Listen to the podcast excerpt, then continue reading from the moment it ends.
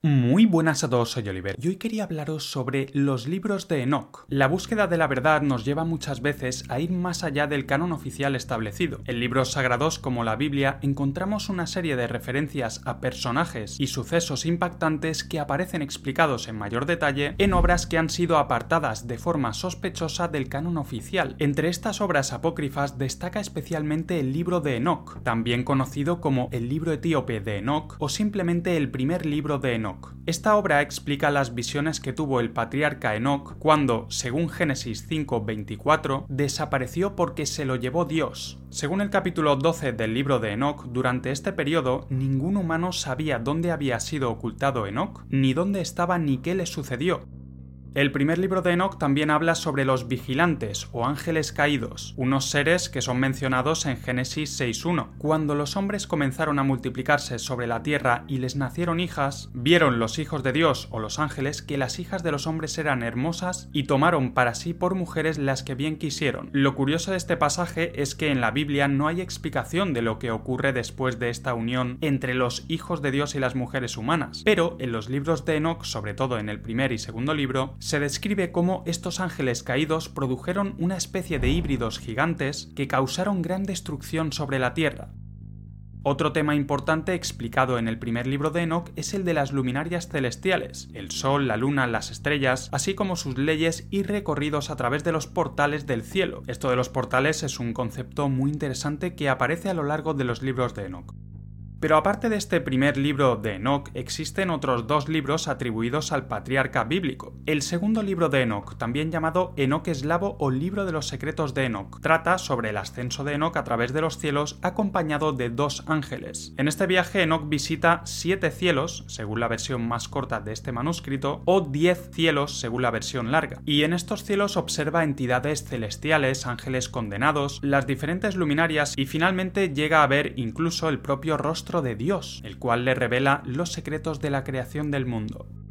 Luego aparece un arcángel llamado Bereil, que, ordenado por Dios, le enseña a Enoch el contenido de unos libros, y Enoch anota todo esto en 360 libros. Después los ángeles le devuelven a la tierra y Enoch enseña lo que aprendió a sus allegados durante 30 días. Igual que en el primer libro de Enoch, en este segundo libro también aparecen los ángeles caídos y los gigantes, aunque en esta ocasión se mencionan más tipos de ángeles según sus rangos y acciones.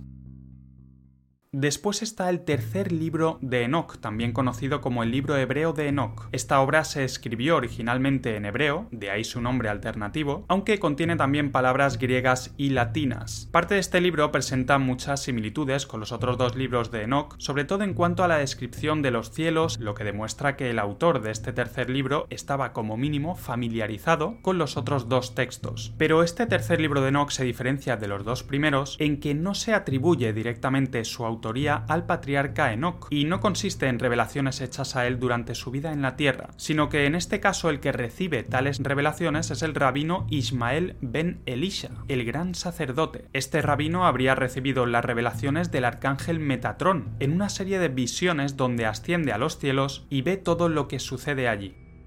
Los libros de Enoch y otros escritos similares son considerados apócrifos o pseudoepígrafos. El término apócrifo, que en griego significa lejos, oculto o secreto, se utiliza para hacer referencia a algunas colecciones de textos y escritos religiosos surgidos en contextos judíos o cristianos y que no forman parte de los cánones oficiales. Se trata de una serie de libros que las iglesias cristianas de los primeros siglos no reconocieron como parte de las sagradas escrituras, pero sin embargo se presentan con nombres o características que los los hacen aparecer como si fueran libros canónicos. Algunos han sugerido que estos libros estaban ocultos porque contenían conocimientos demasiado profundos para ser comunicados a nadie excepto a los iniciados. Otros han sugerido que dichos libros estaban ocultos debido a su enseñanza herética. Y otros creen que estos libros fueron deliberadamente excluidos del canon oficial porque la información que contienen es demasiado reveladora. La fecha en la que se escribieron realmente los diferentes libros de Enoch es un misterio. Parece haber dos opiniones al respecto. Una que sostiene que fue el propio Enoch quien escribió estos textos y otra corriente que afirma que estos libros fueron escritos por diversas personas en una época posterior.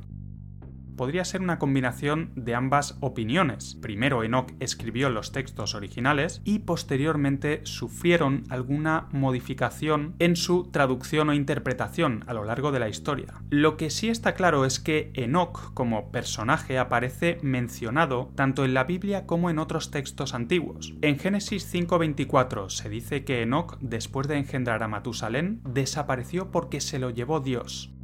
En la carta de San Judas del Nuevo Testamento, concretamente en Judas 14:15, se hace alusión a Enoch. Dice, también sobre ellos profetizó Enoch, el séptimo después de Adán. En el Zoar 1.37b también se habla sobre el libro de Enoch. Se dice lo siguiente, igualmente hemos aprendido que Enoch tenía un libro del sitio de las generaciones de Adán, misterio del conocimiento, porque fue sacado de la tierra tal y como está escrito. Él ya no estaba, pues Dios se lo llevó llevó, Génesis 5:24. Todos los tesoros que están ocultos arriba le fueron confiados, y él transmite, llevando a cabo la misión. Mil llaves le fueron dadas, él transmite cien bendiciones cada día, coronando coronas para su Señor. El bendecido santo se lo llevó del mundo para que le sirviera, tal y como está escrito, porque Dios se lo llevó. Por él se transmitió un libro llamado el libro de Enoch. Felices son los devotos del mundo, a quienes se les revela sabiduría suprema, para nunca ser olvidada. Pero otra mención increíble la vemos en el libro de la sabiduría de Jesús Ben Sirá, también llamado Libro del Eclesiástico, una obra deuterocanónica sapiensal del Antiguo Testamento, compuesta a comienzos del segundo siglo antes de la era común. En uno de los pasajes más famosos de este texto, llamado Elogio de los antepasados, se ofrece un testimonio de las tradiciones sobre Enoch. Se dice que Enoch fue hallado perfecto y caminó con Dios, y fue arrebatado, signo de ciencia para las generaciones. También dice que pocos fueron creados sobre la tierra semejantes a Enoch, y también él fue arrebatado en persona.